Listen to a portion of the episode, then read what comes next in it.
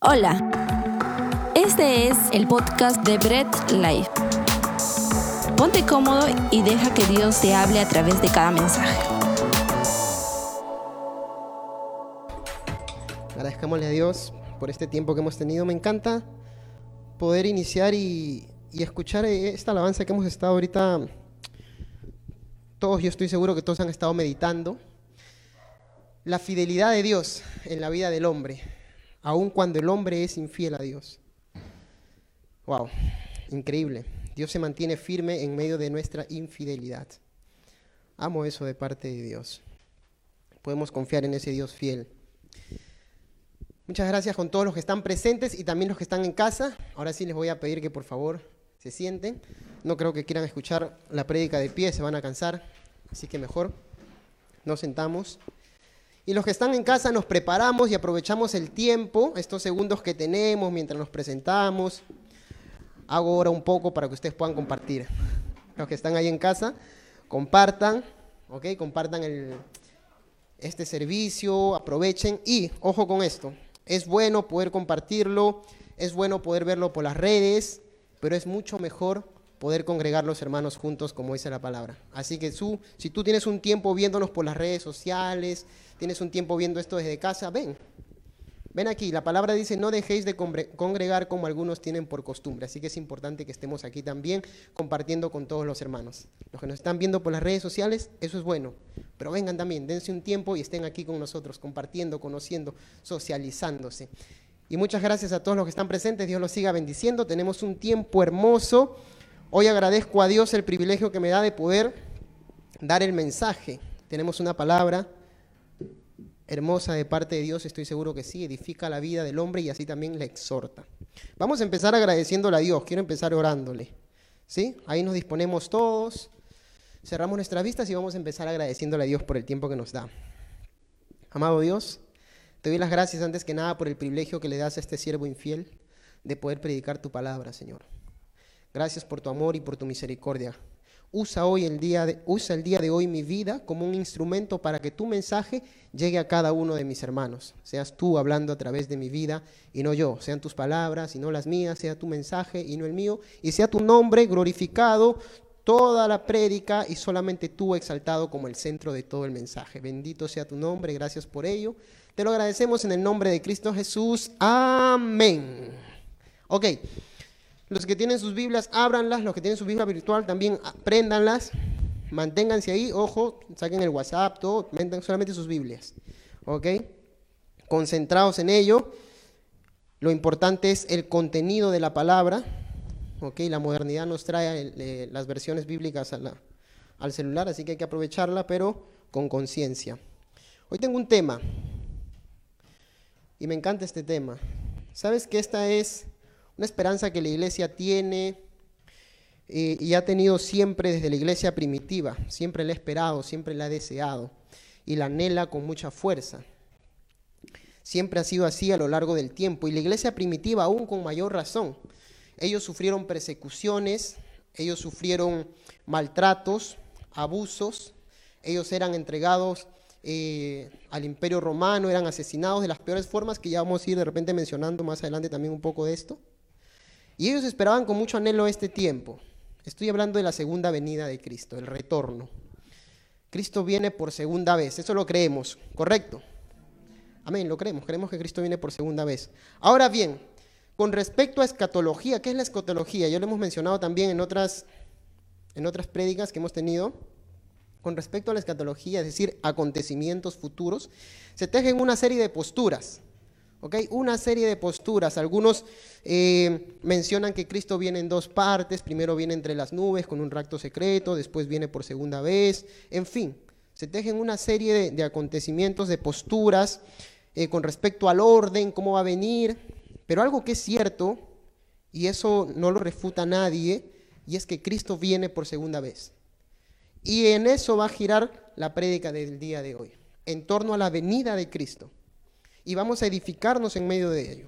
Ok, pero vamos a verificar bíblicamente. De repente algunos por ahí que nos están viendo por primera vez se conectaron, de repente pasaban por ahí mirando el Facebook y vieron y dijeron, a ver, ¿de qué están hablando por acá?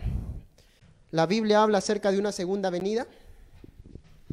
se lo está inventando el predicador, alguna vez han hablado sobre eso, la Biblia lo menciona. Vayamos a Primera de Tesalonicenses, capítulo 4. Pablo le escribe a la iglesia de Tesalónica, capítulo 4, versículo 15. Voy a empezar así. Solamente para ver, yo les doy un tiempito mientras ustedes buscan, ¿cierto? Los que están ahí con sus Biblias los que no tienen, se sientan al lado de un cristiano que sí tenga su, Biblia para que puedan compartir. Muy bien, me gusta esa broma, siempre la hago. Bien, eh, Primera Tesalonicenses 4:15 dice, ojo, lo leo.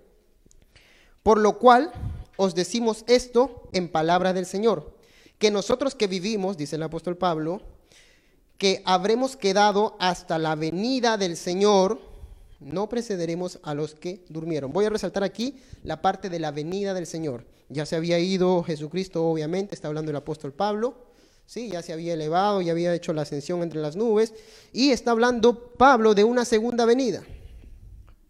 Ok, le está hablando a la iglesia tesalónica, le está aclarando algunas cosas, eh, que ellos tenían algunas dudas sobre la resurrección de los muertos y cómo va a ser todo eso. Y Pablo les aclara y en medio de esa aclaración les menciona la segunda venida.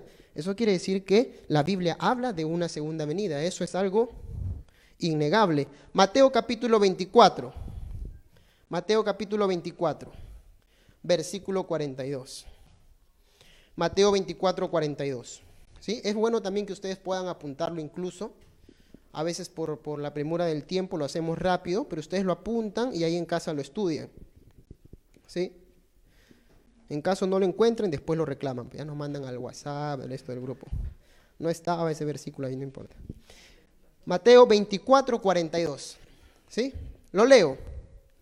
Mateo 24, 42 dice. Velad pues, porque no sabéis a qué hora ha de venir vuestro Señor. Venida, advenimiento, llegada, viene. Hay una segunda venida, lo habla Mateo. Un versículo más, ¿ok? Un versículo más. Juan capítulo 14, versículo 3. Juan capítulo 14, versículo 3, Evangelio de Juan. Lo leo. Y si me fuere y os prepararé el lugar, está hablando Jesús, vendré otra vez, él mismo está anunciando, ¿eh? Y os tomaré a mí mismo para que donde yo estoy, vosotros también estéis. Me encanta. Esta es promesa de parte de Jesús. Jesús mismo está diciendo, yo me voy, pero he de venir nuevamente voy a regresar. Lo habló Pablo, lo, menciona Pablo, lo habla Mateo, lo que dijo Jesús, y ahora Jesús mismo lo describe en Juan. Yo he de venir, he de regresar. Tema del día de hoy, la segunda venida. Cristo retorna. Tiene que quedar en claro eso. De ninguna manera, eso es irrefutable. Cristo viene. Con respecto al orden, hay variedades de cosas que van a encontrar. Algo que también es cierto, y vamos a tocarlo hoy, es que antes de la venida de Cristo van a haber señales. Y eso queremos saberlo. ¿Cómo puedo identificar en qué momento va a venir Cristo? ¿Cómo puedo darme cuenta más o menos que ya está cerca, que ya está próxima, que va a haber una segunda venida, que ya está Cristo por venir? Y algunos dirán, uy, hermano, incluso algunos hacen hasta sorna, burla de esto, ¿no? Hermano, yo vengo escuchando muchos años que Cristo ya va a venir. Yo he estado en la iglesia muchos años, hermano, hasta ahorita no viene. Estoy esperando cuándo va a venir, así me tienen hace tiempo, ¿no? De verdad Dios cumple o no cumple, sí cumple Dios sus promesas, no en el tiempo de nosotros, pero hay señales que nos van a indicar. Ojo, vamos con algunas señales. Quiero remarcar algunas. En este primer punto voy a tratar dos. Una gran señal, la apostasía y la gran tribulación. Ojo con eso. Va a haber apostasía y va a haber gran tribulación. Voy a leer un texto un poquito largo, así que te voy a dar tiempo para que lo busques. Mateo 24 del 3 al 13. Mateo capítulo 24, versículo del 3 al 13. ¿Ya? Es un poquito largo, así que yo te voy a dar unos segundos para que tú lo busques, te ubiques ahí en tu Biblia y lo podamos leer juntos. ¿Ok? Mateo capítulo 24, versículo del 3 al 13. Ok, ahí en casa también búsquenlo en sus Biblias. Empiezo. ¿Sí? Mateo 24, versículo del 3 al 13. Y estando sentado en el monte de los olivos, está hablando Mateo de Jesús, ¿ok? Y estando sentado en el monte de los olivos, los discípulos se le acercaron aparte.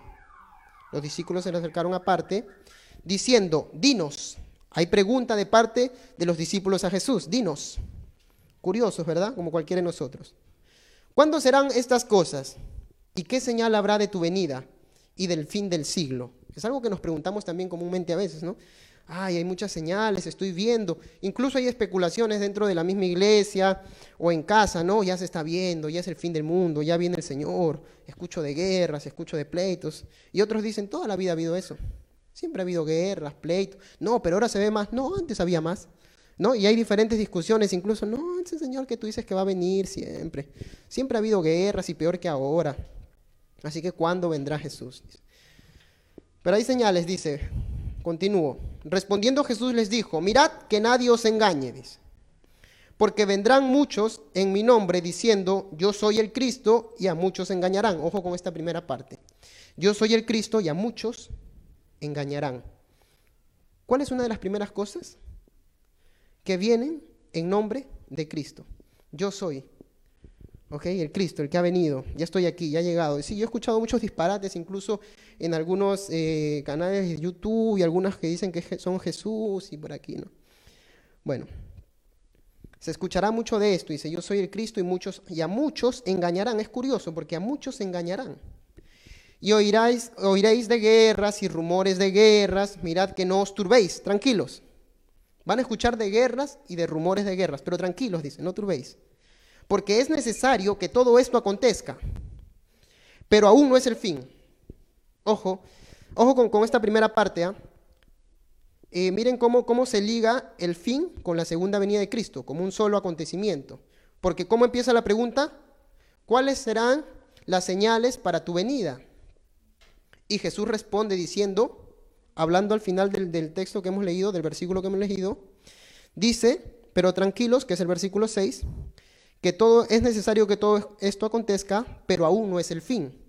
Ellos preguntaron sobre la venida, él responde sobre el fin, como un solo acontecimiento, la venida y el fin del mundo al mismo tiempo, el fin del, del, del mundo, el fin de la tierra y todo esto, que vamos a explicar un poco también. Porque se levantará nación contra nación y reino contra reino, y habrá pestes y hambres y terremotos en diferentes lugares. Y todo esto será principio de dolores. Interesante. Principio, es el principio, tranquilos. Estamos empezando. La cosa se pone buena. Wow. Si esto es el principio, ¿cómo será por el medio, por el final, no? Está duro, ¿no? ¿Nos asusta esto un poco? Curioso, porque esto es la esperanza de la iglesia, el regocijo de la iglesia. Pero como David, que el regocijo y los temblores y los terremotos, mi casa recién ha construido, ¿no? Y algunos están preocupados por eso. Entonces os entregarán tribulación. Dice, mire, ojo, versículo 9. Entonces os entregarán a tribulación y os matarán. Y seréis aborrecidos de todas las gentes por causa de mi nombre. Entre una de las tantas posturas que se escucha por ahí es que la iglesia, pum, será quitada, ¿no? Será llevada y no pasará por nada de esto. Pero ojo que a mí me, me llama mucho la atención que la escritura no me dice eso. Porque los que están haciendo la pregunta aquí son directamente los discípulos que son parte ya de la iglesia. De la iglesia primitiva del Señor, ya había iniciado. Y Jesús les está diciendo a ellos, entonces os entregarán a tribulación y os matarán y seréis aborrecidos de todas las gentes por causa de mi nombre, por ser cristianos, por ser creyentes, por ser seguidores de Cristo. Uy, David, esto ya no me está gustando. Porque a mí antes me habían dicho que no, que nosotros no vamos a pasar por nada de esto y todas estas cosas. No, pero la escritura dice que, que van a ser entregados y los matarán y seréis aborrecidos de todas las gentes por causa de mi nombre. Y Jesús le está dando respuesta a sus discípulos. Muchos tropezarán entonces. Y viene algo más aquí. Muchos tropezarán entonces y se entregarán unos a otros y unos a otros os y unos a otros se aborrecerán. Ah. Curioso porque Jesús le está hablando a la iglesia. Esto va a pasar entre ustedes. Esto va a pasar entre ustedes. Y se van a entregar unos a los otros. ¿A quién se van a entregar? Tal vez aquellos que vengan persiguiendo a la iglesia. ¿Quiénes serán? Incierto, ¿verdad? Aquellos que vengan persiguiendo a la iglesia y entre ustedes se van a entregar. No, él es cristiano, no, él es creyente. Y muchos falsos profetas se levantarán. Ojo, y muchos falsos profetas se levantarán y engañarán a muchos. Esto sí lo veo mucho, ¿eh? Esto sí lo veo mucho. Y muchos falsos profetas se levantarán y engañarán a muchos. Me, llama la atención porque en la traducción al griego, la palabra aquí en vez de se levantarán, dice serán levantados. O sea, hay una fuerza diferente que los levanta. No son ellos levantándose, sino que serán levantados. Algo los impulsa a hacer. ¿Quién? En este tiempo, ¿quién será que los mueve? Y muchos falsos profetas serán levantados, dice la traducción más correcta, y engañarán a muchos. Y por haberse multiplicado la maldad en el mundo, el amor de muchos se enfriará. Mas el que persevera hasta el fin, este será salvo. Ok, no hablo de una perseverancia de acciones ni, ni, ni de obras, sino de mantenerse firme en la fe. ¿Por qué? Porque aquí estamos hablando de apostasía. Una de las primeras señales es la apostasía. ¿Qué es la apostasía? Apostatar, renunciar, ir en contra de la fe. Yo soy cristiano, pero wow, cuando vienen los momentos difíciles y viene la tribulación y la persecución y la iglesia comienza a vivir todo esto y algunos dicen, no, pero a mí me dijeron que no, pero la Biblia dice que sí. Y que la iglesia tal vez tenga que pasar por eso, dicen las escrituras. Porque Jesús le responde, vuelvo y repito, Jesús le está respondiendo a los discípulos, ahí está. ¿Quieren señales? Ok, van a tener que pasar por esto, por lo otro y por lo otro y por lo otro, y tendrán que vivir y serán entregados a esto y a lo otro. Hermano, ya me desanimó. Mejor que no venga todavía, que se espere un poco más. Es parte de, pero es la esperanza de la iglesia. Y ahora suena incluso más curioso decir que la venida de Cristo, segunda venida, es más, es la esperanza de la iglesia. Es lo que la iglesia espera la venida y el retorno de su Señor y Salvador. Y el que persevera hasta el fin, dentro de este contexto, el perseverar es mantenerme firme en la fe. No apostatar, no ir en contra de, porque se van a levantar falsos cristos, falsos profetas. Ok, van a engañar a muchos. Y los hay, ¿eh? Hasta ahí. Hemos leído hasta el versículo 13, ¿cierto? ¿Cuál es entonces la primera señal para, el retorno, para la segunda venida de Cristo? El primer punto que hemos tratado es la gran apostasía y la gran tribulación. ¿Quieren señales? Le dice Jesús. Ahí está, les voy a decir. Apostasía, tribulación. Momentos difíciles, duros. Yo imagino que en ese momento los apóstoles se habrán estado mirando entre ellos y se habrán dicho, ¿para qué preguntamos? ¿En qué momento se le ocurrió a preguntarnos eso? Otra de las grandes señales. Leo, perdón, sigo ahí. 21 al 24, ahí en el mismo capítulo que están. 24, Mateo 24. Voy a leer el 21 y el 24, al 24, ¿ok? Lo leo. Ojo, dice. Porque habrá entonces gran tribulación, nuevamente habla de tribulación, y, seguimos dentro del mismo contexto, porque habrá entonces gran tribulación, ¿ok? El contexto es la pregunta de los discípulos de Jesús, cual no la ha habido desde el principio del mundo hasta ahora, ni la habrá. Esa es la señal. Ha habido mucha tribulación, hermano, pero eh, yo he escuchado que a lo largo del tiempo y de la historia la iglesia ha pasado por muchas persecuciones, desde la iglesia primitiva a manos de los emperadores romanos, desde la iglesia protestante, en fin, han pasado por muchas cosas, sí, sí, pero ojo, ojo aquí importante, versículo 21, porque habrá entonces gran tribulación, cual no la ha habido desde el principio del mundo hasta ahora, ni la habrá. Después de eso no habrá nada peor. Qué lindo. Después de eso no habrá nada peor. Se ponen las cosas duras verdaderamente, difíciles para la iglesia. Y si aquellos días no fuesen acortados, nadie sería salvo, mas por causa de los escogidos, aquellos días serán acortados. Hay una postura que dice, no hermano, aquí está hablando de otros, de aquellos que no han creído, pero aquí sigue Jesús respondiéndole a sus discípulos, a su iglesia. El contexto es el mismo. No le está diciendo Israel, eh, por causa de ellos será cortado. No, no, le sigue hablando a la iglesia. Entonces, si alguno os dijere, mirad, aquí está el Cristo, o mirad, ahí está, no lo creáis. Porque se levanta, me encanta este versículo, porque se levantarán falsos cristos y falsos profetas y harán grandes señales y prodigios de tal manera que engañarán, si fuera posible, aún a los escogidos. Y vuelve a la apostasía. Incluso los escogidos, los que han estado ahí yendo a la iglesia, incluso ellos serán engañados. Ojo con esto, y vuelvo y repito que la traducción más correcta es serán levantados. Y cuando leo así cambia un poco el sentido, porque es que no se levantan ellos mismos, sino que hay algo que los levanta. ¿Quién los levanta para aquel tiempo? A estos falsos cristos y falsos profetas. Ok, hasta ahí estamos un poco desanimados algunos, se miran entre ellos. Nos hubiéramos quedado viendo el partido, el hermano está hablando de qué. ¿No? Pero peor tribulación que la que hemos pasado después del partido, creo que ya no hay. Bien. La B, la aparición del anticristo. Wow. Hermano, yo he escuchado hablar mucho de esto, la aparición del anticristo. ¿Quién será? Vamos. Voy a leer algunos textos. Ubícate mientras yo te informo de algo. Primera de Juan, capítulo 2, versículo 18. Primera de Juan, capítulo 2, versículo 18. ¿Ok? Lo repito una vez más. Primera de Juan, capítulo 2, versículo 18. Ojo, con respecto a la aparición del anticristo, también hay posturas.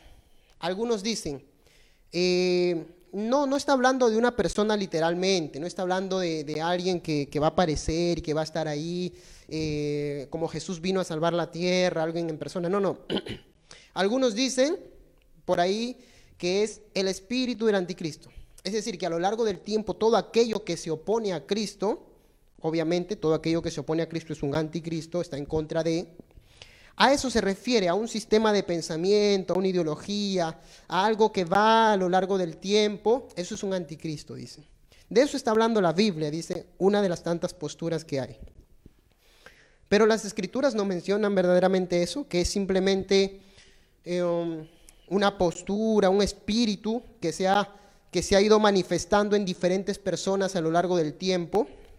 Y esta postura dice, sí, por ejemplo, el principio de la iglesia primitiva, ustedes saben que la iglesia primitiva sufrió mucho. Cuando hablo de la iglesia primitiva estamos hablando del principio de la iglesia primera. Dicen que la iglesia sufrió mucho, eh, y ahí estuvo el anticristo también, ¿no? A manos de, los emperadores, Nerón, una de las grandes persecuciones, un asesino, Domiciano, Trejano, Marco Aurelio, en fin. Todos ellos que, que, fueron y maltrataron a la iglesia. ¿Sí? Ah, yo leí hace un, tiempo cómo, estos emperadores iban y, cogían a, a, los cristianos en familias y los metían al Coliseo romano lleno, ¿sí? y los juntaban ahí, papá, mamá, hijos o los que fueran de la familia, y los aventaban a los leones.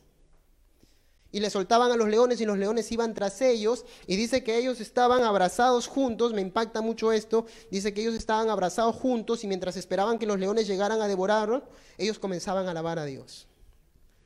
Comenzaban a cantar los salmos, comenzaban a alabar a Dios. Y eran destrozados por los leones, padres, hijos, todos juntos. Los torturaban, los encendían como antorchas humanas. Les ponían un aceite, una cera para que se encendieran más y duraran mucho más tiempo encendidos.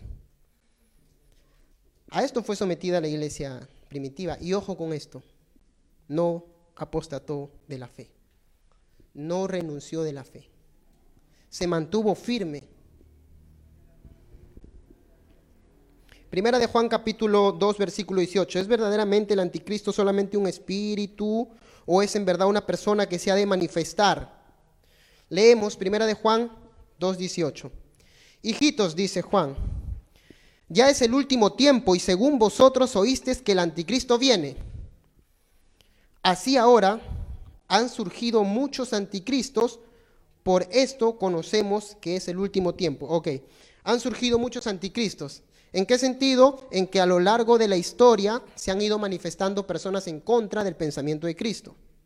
Pero así como Juan menciona de esto, también menciona en singular de una persona en particular. Hijitos, ya es el último tiempo y según vosotros oísteis que el anticristo viene. Hay alguien ahí en particular, en especial. Ya no habla de un, con un artículo indeterminado refiriéndose a, cualquiera o a muchos, sino de Él. Oíste que el anticristo, refiriéndose a alguien en especial, alguien que viene conteniendo toda la maldad. Apocalipsis 19:20. Apocalipsis 19:20. Léanlo conmigo, Apocalipsis 19:20.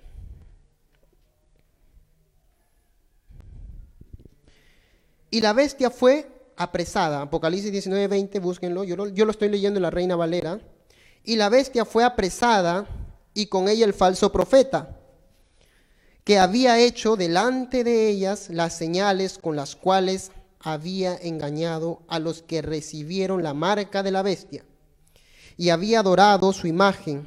Estos dos fueron lanzados vivos dentro de un lago de fuego que arde con azufre. ¿Está hablando simplemente eh, de un pensamiento, de una ideología, o se está refiriendo a dos personas en particular?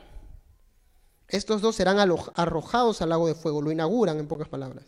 Son los primeros en ser arrojados. La Biblia eh, nos habla verdaderamente de la venida de un hombre de pecado, dicen. El hombre de pecado, el hombre de perdición, el anticristo. Sí nos habla de la aparición de un hombre de manera personal que va a contener la maldad total. ¿Mm? Interesante. Seguimos viendo entonces. Hasta este momento las cosas no andan bien. Algunos se siguen mirando entre ellos, de los hermanos, y dicen, ¿en qué momento viene cuando Cristo nos salva, nos libra de todo esto? Hermano, ya me estoy asustando, no voy a poder dormir hoy día, voy a tener pesadillas con el anticristo. Verdaderamente esta es la esperanza de la iglesia, la esperanza de nosotros como creyentes. Volvemos, hemos leído hasta ahí. Me surge una pregunta ante todo esto. Ok, eh, eh, David, ya nos hablaste acerca de que si hay una segunda venida, eso es definitivo, la Biblia lo dice, la Biblia lo sostiene. También nos has hablado acerca de algunas señales que se van a dar, o ojo, se van a dar muchas, pero estas son una de las más trascendentales, es la apostasía, es la tribulación, es la venida del anticristo. Ahora yo tengo una pregunta. ¿Cuándo será exactamente esta venida? David, dinosla al día, la hora más o menos, para poder saber cuándo vendrá Jesucristo y estar preparados. La Biblia nos habla acerca de eso. Nos habla con exactitud de una segunda venida con día y hora. Hace poco escuchaba a un pseudo, pseudo profeta, a un supuesto profeta, que mencionaba eh, la venida de Jesucristo. Había mencionado la venida de Jesucristo para el año 2014. Ok, definitivamente no acertó, ¿no? Él había mencionado con hora, con, día, con hora, con minutos, cuando vendría y cómo sucederían todas las cosas.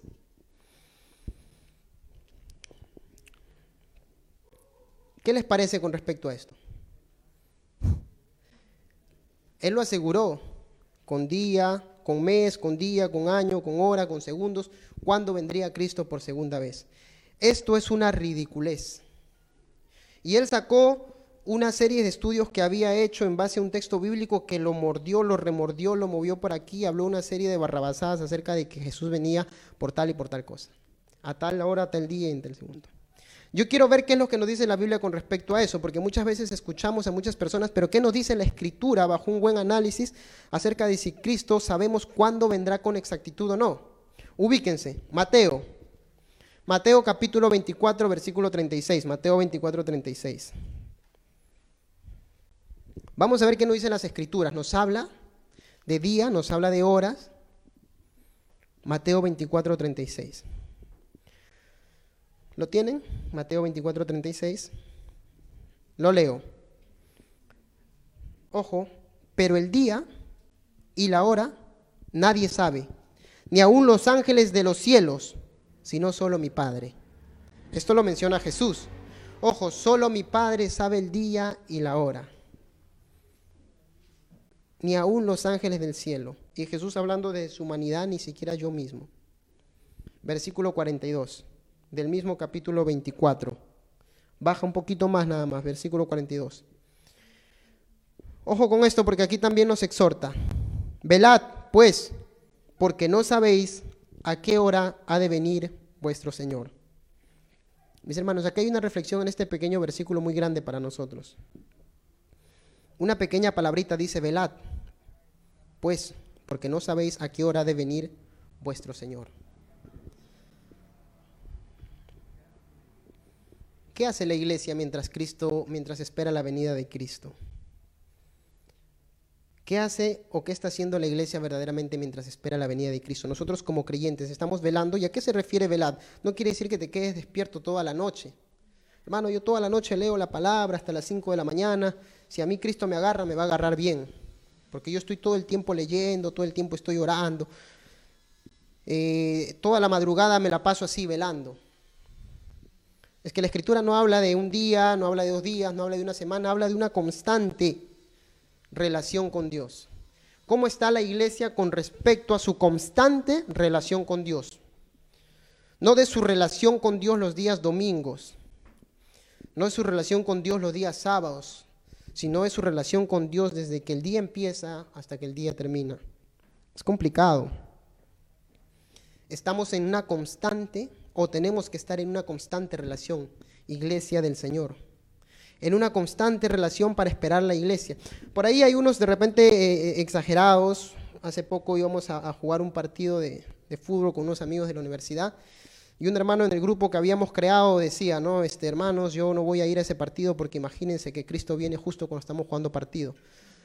Y un poquito exagerado ya, ¿no? Se fue por el, por el extremo. No se está refiriendo a eso. La escritura no está hablando de eso, la escritura está hablando de la constante relación del hombre con Dios, de Dios con el hombre. Y la iglesia tiene que mantenerse en esa constante relación. Porque esta es nuestra esperanza, porque sabemos que nos mantenemos en esa constante relación desde que nos levantamos hasta que nos acostamos. Aún en medio de las fallas que podamos tener. Pero hermano, yo me equivoco, yo fallo, yo meto la pata, yo eh, le fallo a Dios, le soy infiel, ok, pero mantén tu constante relación con Él. Continua, constante. Reconociendo nuestras faltas, nuestros pecados y nuestras equivocaciones. Versículo 44 del mismo capítulo 24 de Mateo. Bajen dos versículos más. Por tanto, también vosotros estad preparados, porque el Hijo del Hombre vendrá a la hora que no penséis. ¿Cuándo vendrá? Cuando yo pienso, ¿no? Cuando yo eh, ya más o menos intuyo, no, viene cuando, en la hora que menos penséis. Cuando menos los tengas en cuenta, cuando menos lo esperes, llega Cristo. Si tú escuchas por ahí a uno de estos, eh, de estas personas, hablando de que Cristo viene en tal año, hablando de que Cristo viene en tal mes, hablando de que Cristo viene en tal día y a tal hora, está simplemente haciendo el ridículo, porque la escritura es clara con nosotros con respecto a esto. Un punto más voy a tratar y mantengámonos ahí. Vamos a estar atentos, vamos terminando ya. Esta es la segunda, ojo, estamos hablando de la segunda venida, manténgase atentos, porque si viene ahorita y los encuentra durmiendo, yo no sé, mira, si tu hermano al costado está durmiendo, despiértalo. Por favor, hermano, dile, Cristo viene. Díselo, díselo, Cristo viene. Díselo, hermano, de verdad. Cristo viene. Despiértate, hermano, despiértate que Cristo viene. Te va a encontrar durmiendo mientras está predicando, hermano. Solamente el hermano se va a ir. ¿Me entiendes? Hermano, ya, sigamos.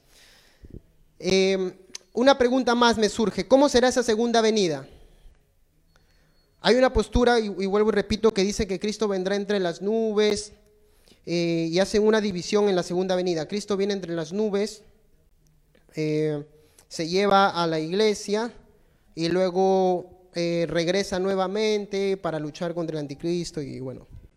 Pero vamos a ver qué nos dice la escritura con respecto a esto. ¿Cómo será esa segunda venida? Es más, hay una postura que dice que Cristo ya vino que Cristo vino en el tiempo del Pentecostés, cuando, cuando la iglesia primitiva fue bautizada, ahí vino, el, Cristo vino en espíritu. Cuando se habla de la segunda venida, se está hablando de Cristo que ha venido como espíritu. Cristo ya no va a venir, dicen ellos. Esa es una postura. Cristo ya no va a venir por segunda vez porque Él ya vino, ya está en la tierra. Ha venido en espíritu y ahí se quedó. Él está hablando de espíritu. ¿Y por qué hacen referencia a esto? Porque utilizan la palabra la parusía, que en el griego quiere decir presencia, también quiere decir llegada, y ellos dicen la presencia de Dios ya está aquí, Él vino espiritualmente. Y sí es cierto, las escrituras hablan acerca de la, de la, presencia de Cristo de manera espiritual, pero eso no niega que vaya a venir también como persona nuevamente. Y lo dice la escritura. Vamos a leerlo. Búscalo nuevamente. Hechos capítulo 1, versículo 11. Ojo, Hechos capítulo 1, son versículos claves. Hechos capítulo 1, versículo 11. Hechos 1, 11. Lo leo. Los cuales también les dijeron, varones galileos, ¿por qué estáis mirando al cielo? En este, este mismo Jesús, ojo aquí, el contexto es que Jesús está ascendiendo a los cielos después de haber muerto y resucitado. Este mismo Jesús que ha sido tomado de vosotros al cielo, así vendrá como lo habéis visto ir al cielo. ¿Cómo vendrá? Así como ustedes lo han visto que se va, así con ese cuerpo glorificado ha de venir nuevamente. No habla en un sentido espiritual, Él ha de venir, lo han de ver. ¿Ok? Es una cuestión eh, de verlo con nuestros ojos naturales, no es una cuestión espiritual. Así como lo ven irse, así lo van a ver venir. Mateo 24:30. Mateo 24:30. Entonces aparecerá la señal del Hijo del Hombre en el cielo y entonces lamentarán todas las tribus de la tierra y verán al Hijo del Hombre viniendo sobre las nubes del cielo con poder y gran gloria. ¿Qué dice? Que lo verán. ¿Algunos? ¿Solamente la iglesia? Levantarán todas las tribus de la tierra y verán al Hijo del Hombre viniendo sobre las nubes del cielo con poder y gran gloria. Lo han de ver venir. Apocalipsis 1.7, me gusta este. Y he aquí, Apocalipsis 1.7, y he aquí, fácil de encontrarlo, ¿ah? el último libro, el primer capítulo, capítulo 1, versículo 7. He aquí, vienen con, vienen, viene con las nubes, y todo ojo le verá, y los que no le traspasaron, y todos los linajes de la tierra harán lamentación por él, sí, Amén. Termina así esa parte. Entonces mi pregunta es, que les hago a ustedes. ¿Ha de venir Cristo por segunda vez y se ha de ver? ¿Lo han de ver? ¿O simplemente será espiritual? ¿O ya vino? ¿O ya está acá? Las escrituras son claras cuando dicen que Él ha de venir y se ha de mostrar a todo ojo y todo ojo lo verá. Su venida será gloriosa y triunfante, segundo punto. Voy terminando con este segundo punto. Su venida será gloriosa y triunfante. Apocalipsis capítulo 19. Mismo libro, último libro de la Biblia, Apocalipsis capítulo 19, versículo 11. Voy a leerlo hasta el 16. Apocalipsis capítulo 19, versículo 11 al 16. Lo leo. Entonces vi el cielo, revelación de Juan, y entonces vi el cielo abierto, y he aquí un caballo blanco, y el que lo montaba se llamaba fiel y verdadero. ¿De quién está hablando? De Jesús. Fiel y verdadero. ¿Ok? Y con justicia juzgaba y pelea, juzga y pelea. Sus ojos eran como llamas de fuego, y había en su cabeza muchos diademas, y tenía un nombre escrito que ninguno conocía sino él mismo estaba vestido de una ropa teñida de sangre y su nombre es el verbo de Dios. ¿Quién es el verbo de Dios? Jesús. ¿De quién está hablando? De Jesús. Mira esa venida, mira cómo ha de venir en caballo blanco, resplandeciente, y los ejércitos celestiales, vestidos de lino finísimo, blanco y limpio, le seguían en caballos blancos. Mira esa venida, ¿eh? Si bien es cierto, Apocalipsis es simbólico, y, todo esto puede ser de repente simbolismo, también es cierto que nos muestra que esta venida no va a ser cualquiera, va a ser una venida en gloria, con poder. ¿ok? La descripción, que bien puede ser simbólica o no, que nos está dando Juan, al margen de eso muestra que esa venida va a ser gloriosa, triunfante.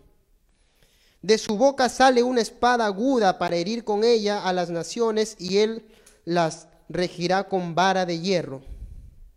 Y él pisa el agar del vino, del furor y de la ira de Dios Todopoderoso. Y en su vestidura y en su muslo tiene escrito este nombre, Rey de Reyes y Señor de Señores. ¿Saben algo, iglesia?